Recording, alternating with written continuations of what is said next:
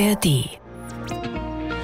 HR Info Kultur. Mit Pablo Diaz am Mikrofon. Welchen Wert haben Objekte und warum haben diese Objekte diesen Wert? Es gibt Objekte, die werden gesammelt, weil sie einen bestimmten Besitzer haben. Es gibt andere Objekte, die werden aufgrund ihrer Materialität oder aufgrund des kunsthandwerklichen Qualität gesammelt, die in ihnen steckt. Meine Schwester ist jünger als ich, aber sie sammelt seit Jahren alles an Tassen, was sie bekommen kann und hat inzwischen unzählige. Also eine richtige ja, sie könnte eine Boutique damit aufmachen, glaube ich. Nicht nur Tassen oder Zuckertütchen aus aller Welt werden gesammelt. Nein, die Bandbreite dessen, was Menschen sammeln, ist ziemlich weit aufgestellt.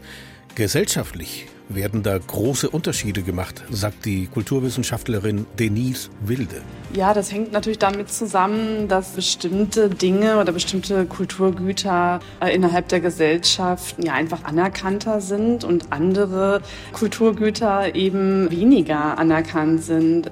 Und wenn man jetzt an das Sammeln denkt, dann ist natürlich das Sammeln von Kunst, ähm, ja, das ist natürlich eine der hohen Formen des Sammelns. Wir sprechen im Laufe der Sendung mit Denise Wilde, denn sie hat das Thema Sammeln wissenschaftlich untersucht und ist zu erstaunlichen Erkenntnissen gekommen. Die Menschen sammeln mancherlei, der eine Streichholzschachtel, der zweite Gold aus der Türkei, der dritte tote Wachtel. Warum soll denn ein Mensch auch nicht mit Lust und Liebe sammeln, statt mit verdrossenem Angesicht die Tage zu vergammeln? Das Sammeln übt den Ordnungssinn mit Kästchen, Döschen, Tüten. Durch Sammeln wird man Fachmann in so mancherlei Gebieten. Wenn gesammelt wird, dann auf jeden Fall mit Ordnung.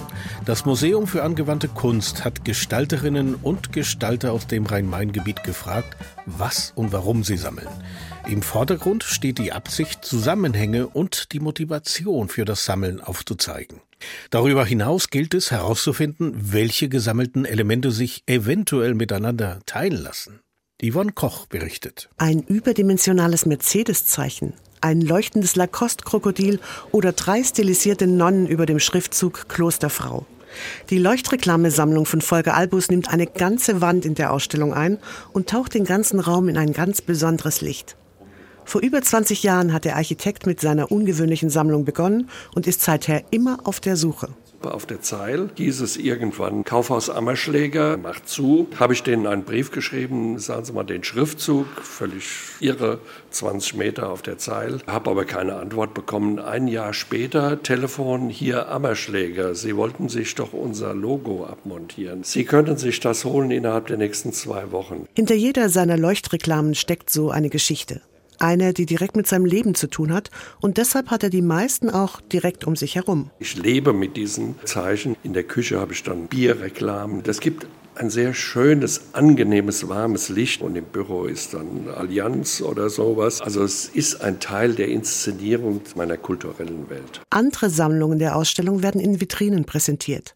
Eine ist zum Beispiel vollgestellt mit weißen Vasen in den verschiedensten Formen, eine andere mit Hello Kitty Produkten und eine sogar mit unzähligen knallbunten Spülschwämmen. Die hat die Designerin und Hochschulprofessorin Isabel Nägele gesammelt. Ich habe insgesamt natürlich irgendwie eine Schwäche für banale Alltagsobjekte und mir haben es ganz besonders eben Schwämme angetan. Also diese Objekte, so profan die natürlich sind, sehr farbenfroh Dinge, die haben meistens auch eine sehr haptische Qualität, letztlich natürlich auch eine sehr funktionale Qualität und das ist irgendwie auch interessant. Auch der Produktdesignerin Betty Montaru haben es Alltagsdinge angetan. Sie sammelt Löffel. Mal schlicht, mal mit kunstvollen Reliefs oder Verzierungen, manche aus Silber, andere aus Holz. Wichtig ist ihr nur, wie sie gebraucht werden können. Viele Löffel haben so eine bestimmte Aufgabe. Zum Beispiel ein Löffel ist immer in dem Zuckerglas, der andere ist immer beim Salz. Also ich mag schon gern, wenn Sachen eine Funktion haben können einfach so Objekte dazu haben, die nur da sind, irgendwie stört mich auch, weil als Handwerkerin selber und Designerin, ich finde es so eine Art Respekt zu das Material. Das ist bei der Sammlung von Martin Schwember komplett anders. Er sammelt Bananenaufkleber.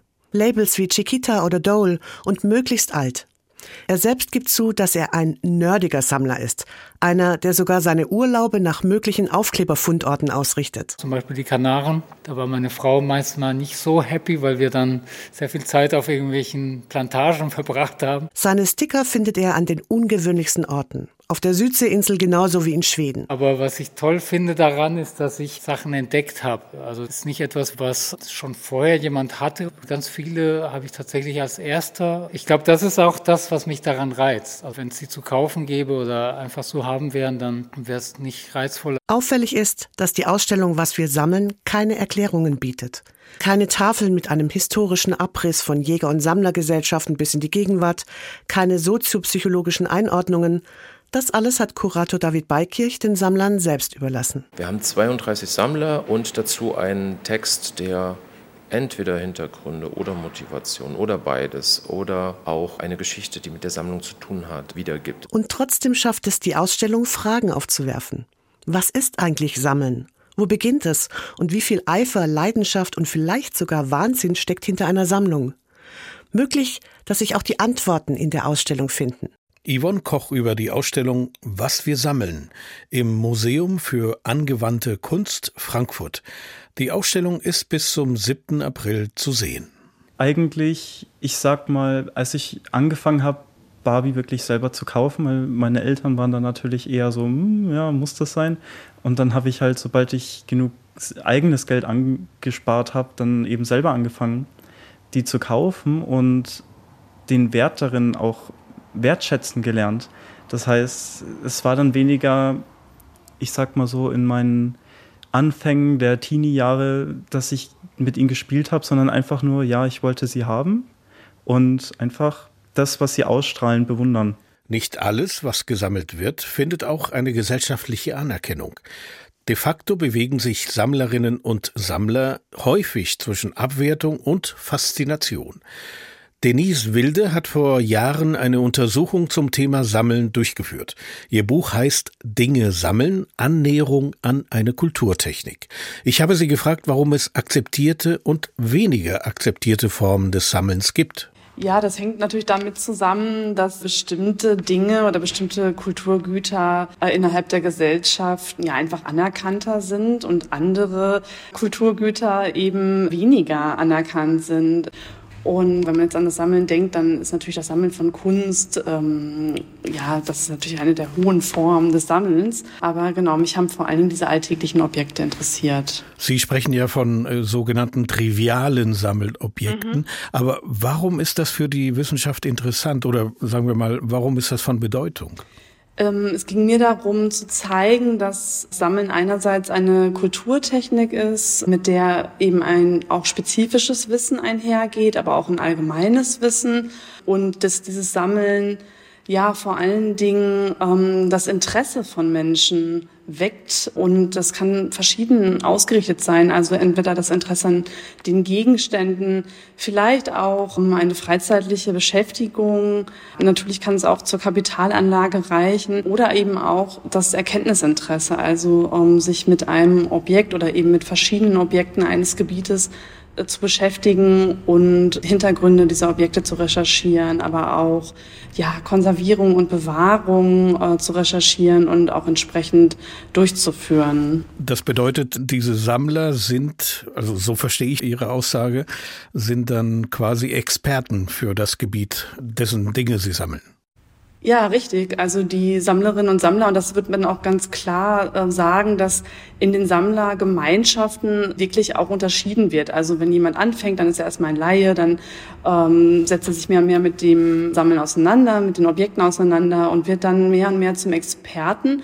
Und es gibt eben auch in Sammelgebieten dann Personen, die diesen Status als Expertin oder als Experte auch sogar wieder beruflich nutzen. Das heißt, die werden Sachverständige, vielleicht für Versicherungen auch oder aber eben auch, ja, um die Objekte einzuordnen für den Verkauf oder vielleicht auch sogar für so Formate, wie sie im Fernsehen zu finden sind, wie Bares für Wahres. Ja, das ist äh, genau ganz spannend, da eben auch so eine Entwicklung bei den Sammlerinnen und Sammlern zu beobachten, wie sie eben über die Auseinandersetzung mit den Objekten Wissen generieren und das eben auch gerne dann weitergeben. Sogar Bücher schreiben, Zeitschriften, klar vermehrt heutzutage auch das Internet natürlich als Austauschplattform. Sie haben drei Gruppen von Sammlerinnen und Sammlern untersucht, nämlich Menschen, die Barbie-Puppen sammeln, andere, die Füllfederhalter und wiederum andere, die Briefmarken sammeln. Warum nur diese drei Kategorien? Sind das die größten Sammlergruppen? Also klar, bei den Briefmarken kann man natürlich schon sagen, das ist erstmal ein Sammelgebiet, was, glaube ich, fast jeder, vielleicht auch jüngere Generation weniger, aber doch ältere Generationen äh, jetzt sehr stark kennen, auch als wirklich klassisches Sammelgebiet. Also das Briefmarkensammeln zum Beispiel ähm, hat auch Nachwuchsprobleme. Aber wenn man jetzt nochmal auf die, ähm, ja, auf diese drei Gebiete schaut, ich habe versucht, drei exemplarische Gebiete zu finden, anhand derer ich den Wissensumgang von Sammlern vergleiche und ähm, ja, ihre, ihr Tun vergleiche und habe eben hier, hier drei Gebiete ausgewählt, wo ich auch ähm, eben an verschiedenen Orten dann auch Sammler treffen konnte. Also zum Beispiel erstmal auf Flohmärkten, dann aber auch auf so einschlägigen Börsen und Messen, die es gibt in den Sammelgebieten, dann aber eben auch ähm, über Internetplattformen zu schauen, wo sich eben die Sammler austauschen und miteinander vernetzen. Mhm. Also für mich überraschend, dass manche Menschen Barbie-Puppen sammeln. Das wusste ich nicht. Also Briefmarken ja. sowieso, die sollte man ja zeigen, die Briefmarkensammlung, aber Barbie-Puppen das war mir völlig neu. Genau, das ist wirklich auch jetzt gar nicht so eine kleine Community, sondern ist auch weiter verbreitet, als man denkt. Und genau, da gibt es eben auch spezifische Veranstaltungen, bei denen dann auf Börsen und in, auf Messen, Tauschtagen sich eben auch auseinandergesetzt wird mit den Sammelobjekten. Aber was verbinden die Sammlerinnen und Sammler äh, mit dem Sammeln von Objekten? Also ist das für sie weil Sie sagen, äh, Wissensaneignung, das, das ist nicht das Hauptinteresse, das Sammeln. Was verbinden die damit? Was ist, welche Bedeutung hat es für die aus deren Sicht? Also ich glaube, es geht um Bewahrung und Erhaltung auch und natürlich um diese freizeitliche Beschäftigung in erster Linie, sich eben ja in der Freizeit auch ein Hobby zu suchen und das ist eben hier das Sammeln an der Stelle dann. Und mit dem Tun verbindet sich natürlich verschiedene Beschäftigungen dann. Also das Sammeln ist ja erstmal eine Praxis, mit der verschiedene Tätigkeiten einhergehen. Also ich muss die Objekte suchen und finden. Ich muss mir dann überlegen, wie ich sie auch aufbewahre und auch für meine Sammlung erhalte, also konserviere. Ich muss mir aber auch die Sammlung dann aufbauen, äh, entweder in einem kleinen Schrank oder ich habe vielleicht auch ein ganzes Zimmer dafür übrig zu Hause. Also es ist ja auch so eine kleine Form des privaten Museums, was da entstehen kann grenzt sich natürlich ganz klar ab von Museen, Archiven und Bibliotheken, in denen natürlich eine ganz andere Perspektive auch darauf gerichtet wird, was erhaltenswert ist. Und ich glaube, das ist auch das Spannende oder der spannende Punkt, dass in diesen Sammlungen von trivialen, alltäglichen Objekten eben auch Kulturgüter der Gesellschaft erhalten werden, die wir vielleicht erstmal als trivial abtun, aber die dann durchaus doch in, in, ihren Perspektiven auf unsere gesellschaftliche Entwicklung und Kultur ja auch Perspektiven jenseits des Institutionellen mitbringen, die ganz spannend sein können, auch für eine ja für Alltagswelt und eben auch die Erforschung von Lebenswelten. Sagt Denise Wilde von der Humboldt-Universität in Berlin. Wir sprechen später noch einmal mit ihr. Eine Woche Autokarten, Bierdeckel ganz lange, Briefmarken, Müll und Kuscheltiere. Ich sammle so Tintenfässer. Ja, und dann habe ich halt später mit Zucker angefangen. Diese ganzen Zuckertüten aus Cafés immer mitgenommen, aus auch anderen Ländern. Haben mir Freunde mitgebracht. Mein Opa, der ist ein großer Briefmarkensammler und der hat mir erklärt, man muss die ordentlich Tiere zu den Tieren, die ins Wasser gehören, Tiere, die auf dem Land sind, Flugzeuge zu den Flugzeugen. Ich sortiere meine Briefmarken meistens oder eigentlich immer nach Ländern. Ja, natürlich. Ich habe die schon in den 80er Jahren gesammelt und mein Sohn und ich, wir sind auf jeden Fall auch dabei. Ja, natürlich sammle ich die. Ich bin großer Fan. Das ist so ein, so ein Hype vielleicht, dass man wieder sagt, ey, das brauche ich. Warum nicht? Ist ja witzig irgendwie. Ein Hype ist es auf jeden Fall. Obwohl längst abgeschrieben, ist die Vinylplatte zum Beispiel längst wieder zurück. Einer Vinylplatte wird laut einigen Experten eine höhere Klangdynamik zugeschrieben. Da das Tonsignal nicht in Datenpakete zusammengepackt ist, wie in der CD, sind die Unterschiede zwischen laut und leise größer und somit gilt das Musikerlebnis als lebhafter. Ob das der entscheidende Grund ist, Vinylplatten zu sammeln, das wollte Alina Schaller herausfinden. Wenn man bei Natascha Hofmann ins Wohnzimmer ihrer Petersberger Wohnung kommt, dann dauert es nicht lange und er fällt einem ins Auge. Ihr strahlend weißer Plattenspieler und darunter fein säuberlich ins Regal sortiert ihre Vinylplatten. Seit einigen Jahren wächst ihre Sammlung immer weiter.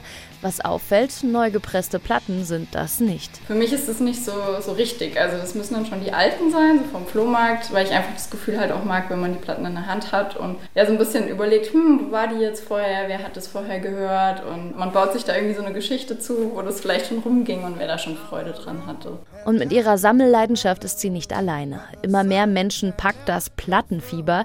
Laut der Zahlen des Bundesverband Musikindustrie steigen die Umsätze durch Plattenverkäufe in Deutschland Deutschland weiter an. 2011 waren es rund 14 Millionen Euro, im vergangenen Jahr schlappe 99 Millionen. Zwar dominieren vor allem Streamingdienste weiter den Markt, trotzdem hat es die Schallplatte einfacher als die CD. Die verliert nämlich stetig an Hörern, während die Platte neue gewinnt. Martin Hasenauer erklärt sich das Phänomen so, er hat einen Plattenladen in Fulda. Der Unterschied ist sicherlich, dass die Schallplatte sich als Kulturgut etabliert hat, während das der CD nicht gelungen ist. Ja. Und das Interesse hängt damit zusammen, dass man halt auch etwas in der Hand hat, was man studieren kann, wo man sein Herz dranhängen kann, wo man sich für begeistern kann. Und bei der CD ist es doch mehr ein austauschbares Medium. Also die Dateien, die auf einer CD sind, die kann man genauso gut auch auf einem Computer haben, während die Schallplatte ein Stück weit auch immer ein Unikat ist, schlicht und einfach schon vom Herstellungsprozess her. Auch das Herz von Max Auer aus Rötgen hängt an seiner Vinylsammlung. Musik hat er schon immer gerne gehört, auf Platte nimmt man sie aber ganz anders wahr, erklärt er. Ich würde sagen, in der heutigen Zeit ist die Art und Weise, wie wir Musik konsumieren, größtenteils nebenbei. Also mit YouTube oder auch mit Spotify ist Musik meistens nur ein Fingertipp oder ein Mausklick entfernt. Und wir nehmen uns gar nicht mehr die Zeit, Musik wirklich zu hören, weil es nebenbei im Radio, im Auto läuft. Aber wenn ich wirklich Zeit habe und Musik genießen möchte, dann nehme ich mir auch die Zeit und nehme eine Platte. Und das funktioniert auch prima in der Gruppe. Also wir hören viel zusammen Musik. Also es ist so, dass es dann so nach dem Motto, wir machen einen Plattenabend mit zwei, drei, vier Kumpels. Wir trinken vielleicht ein Bier dazu oder mal einen Whisky. Und das Tauschen an sich ist, wenn einer mal was Neues aufgetan hat, dann ist das so, hier, ich leide die mal aus. Ich würde aber dafür gerne mal die und die hören von dir. Und auch an Nachwuchshörern mangelt es nicht und dabei hat sich ein Detail in den letzten Jahren verändert, erklärt Martin Hasenauer. Interessanterweise kann ich sagen, ich mache das ja auch jetzt schon insgesamt über 30 Jahre und es war eigentlich immer so, auch bei den nachwachsenden Generationen waren die Jungs immer in der Überzahl. Ja. Und jetzt bei den jüngeren Kunden, die, die sozusagen nachwachsen, sag mal im Alter zwischen 13, 14 und 20, sind die Mädchen in, in der Überzahl. Das ist auch eine interessante Entwicklung, die, die da stattfindet. Die alte Vinylplatte hat immer mehr weibliche Sammelfans. Eines der Erkenntnisse aus dem Beitrag von Alina Schaller über Menschen, die alte Schallplatten sammeln. Doch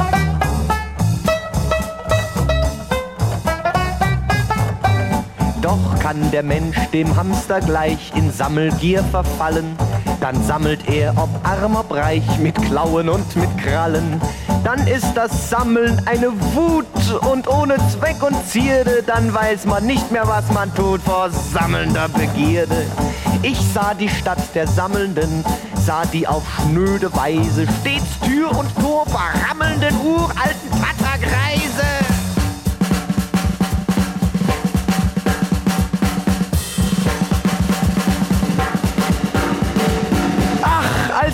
diese Greise sah, da hat es mich gejammert, wie sich ein jeder Bürger da an tote Dinger klammert.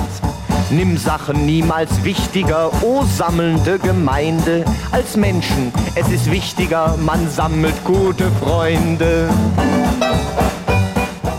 Der Liedermacher Eckhard Karlhofer mit seinem Lied vom Sammeln. Die Entwicklung der Vinylschallplatte ist ein Beispiel dafür, dass Sammelobjekte gesellschaftlichen und kulturellen Entwicklungen und Moden unterliegen. Für Puristen war die schwarze Scheibe ja nie wirklich tot. Mittlerweile sind Vinylplatten aber zu einem Massenphänomen geworden. Die Verkaufszahlen steigen seit Jahren weltweit wieder an. Vinyl ist cool und beweist, dass Objekte, die früher vielleicht als unbedeutend oder trivial betrachtet wurden, heute wichtig sein können und irgendwann vielleicht auch in einem Museum landen. Kann man so die Entwicklung von Sammelobjekten besser verstehen? Das habe ich die Kulturwissenschaftlerin Denise Wilde gefragt, die eine Untersuchung zu dem Thema Sammeln durchgeführt hat. Genau, ja, wir hier in Berlin haben ja auch das Museum der Dinge zum Beispiel, wo eben auch Alltagskultur bewahrt und dann auch in verschiedenen Ausstellungen präsentiert wird. Und natürlich ist für die Sammlerinnen und Sammler auch das ein ganz entscheidender Punkt. Viele machen sich Gedanken darüber, was passiert mit meiner Sammlung, wenn ich mal nicht mehr bin und bieten das natürlich dann auch an. Und manchmal finden sie vielleicht auch, je nachdem, was das für ein Objekt ist, vielleicht auch Firmenarchive oder eben auch bestimmte Museen, die sagen, ja, diese Sammlungen können wir gerne aufnehmen. Aber klar, manchmal ist natürlich dann auch die Enttäuschung da, wenn dann eine bestimmte Sammlung nicht für die Nachwelt in der Form erhalten bleiben kann, dass sie dann auch irgendwo gezeigt wird und sich dann halt die Verwandten Gedanken darüber machen müssen, was man mit dem Gesammelten anstellt. Hm. Haben Sie denn eigentlich oder gibt es äh, Unterschiede im Sammeln bei Kindern oder Erwachsenen kann man das irgendwie festhalten? Also natürlich im, in den kindlichen Lebenswelten ist das Sammeln erstmal auch als so eine welterkundende Funktion ganz entscheidend. Ich glaube, wenn wir Kinder beobachten auf der Straße, die jetzt gerade anfangen zu laufen, die entdecken die Welt ähm, und heben alle möglichen Gegenstände auf und wollen auch vieles in die Hosentasche oder Jackentasche packen und nehmen erstmal damit, begreifen wirklich die Welt, also wirklich im doppelten Sinne äh, des Wortes. Also einerseits wirklich durch das Anfassen ein Greifen und Begreifen, andererseits aber eben auch sich die Welt erschließen, Wörter erschließen, einen Zugang äh, zur Welt zu finden. Und dann kann natürlich im Laufe der Zeit, also in der Schule findet man ja zum Beispiel dann auch manchmal noch das Anlegen von einem Herbarium, das ist ja auch wie so eine kleine Sammlung. Oder eben, es werden ja dann auch so, so Sticker ausgetauscht oder irgendwelche Sammelkarten, Pokémon-Karten ausgetauscht. Also natürlich auch so, ja, schon durchaus ökonomisch angelegte Sammlungen. Ja, Ü-Eier, ne, kann man noch so sagen. Also ja, es gibt halt da keine Grenzen, aber ich würde erstmal sagen, beim kindlichen Sammeln ist vor allen Dingen dieses die Welt erkunden spannend. Und klar, es wird natürlich dann später auch gerne von Firmen genutzt, um Kinder auch zum Kauf von bestimmten Dingen anzuregen. Ein Blick in die äh, Kristallkugel ähm, mhm. möchte ich mit Ihnen wagen. Wir steuern ja immer mehr auf eine digitale Welt zu. Und Sie haben ja schon angedeutet, zum Beispiel, dass Briefmarkensammler Schwierigkeiten haben mit dem Nachwuchs, weil einfach immer weniger Briefe geschrieben werden und vieles digital läuft. Wie wird sich das Sammeln denn weiterentwickeln? Ja, es ist wirklich schwer, weil wenn man jetzt über die Jahrhunderte schaut, ähm, wie sich auch das Sammeln ja erstmal von einem Akt der Lebenserhaltung, Stichwort Steinzeitjäger und Sammler, bis hin jetzt zu so einem Akt äh, der Lebensgestaltung, also wirklich eher so im Sinne des, ne, des Beschäftigens, des Freizeitlichen verändert hat. So können natürlich auch die Gebiete sich verändern. Und ich glaube aber im Hinblick auf die Digitalisierung finden wir jetzt auch schon digital vorgestellte Sammlungen. Das heißt, bestimmte Personen ja, nutzen auch das Internet, um ihre Objekte dort zu versammeln und zu präsentieren und damit auch so kleine digitale Ausstellungsräume zu schaffen oder Flächen zu schaffen. Andererseits wird es natürlich auch, ja, es gibt ja auch so dieses Prinzip des Minimalismus, was ähm, wir ja auch so vorfinden in der Gesellschaft, also die Reduktion auf das Wesentliche. Und da ist natürlich das Sammeln dann Ballast und von daher ist es natürlich eine spannende Frage. Also was ist in einer, einer, Gesellschaft erhaltungswürdig? Wer bestimmt darüber auch? Also, und wir sehen es eben in den Archiven, Bibliotheken und Museen, dass das ja auch eine zentrale Frage ist, die sich dort gestellt wird, weil letztlich ein Museum, auch wenn es nach wie vor Sachen ankauft, ja auch nicht unbegrenzte Lagermöglichkeiten hat und dann eben auch Entscheidungen treffen muss im Hinblick darauf, wie die Fokussierung eines Museums zum Beispiel weitergehen soll. Und da werden dann eben auch Entscheidungen darüber getroffen, ob Objekte abgestoßen werden oder eben auch weiter in den, ja, in Storage quasi erstmal noch aufbewahrt werden, bevor sie vielleicht auch überhaupt mal in die Präsentation kommen im Rahmen einer Ausstellung sagt Denise Wilde. Sie hat vor Jahren eine wissenschaftliche Untersuchung zum Thema Sammeln durchgeführt. Ihr Buch heißt Dinge sammeln, Annäherung an eine Kulturtechnik und ist im Transkript Verlag erschienen. Und soweit HR Info Kultur. Heute zum Thema Sammeln und Sammelleidenschaft. Diese Sendung finden Sie online auf hrinforadio.de und in der ARD Audiothek. Mein Name ist Pablo Diaz.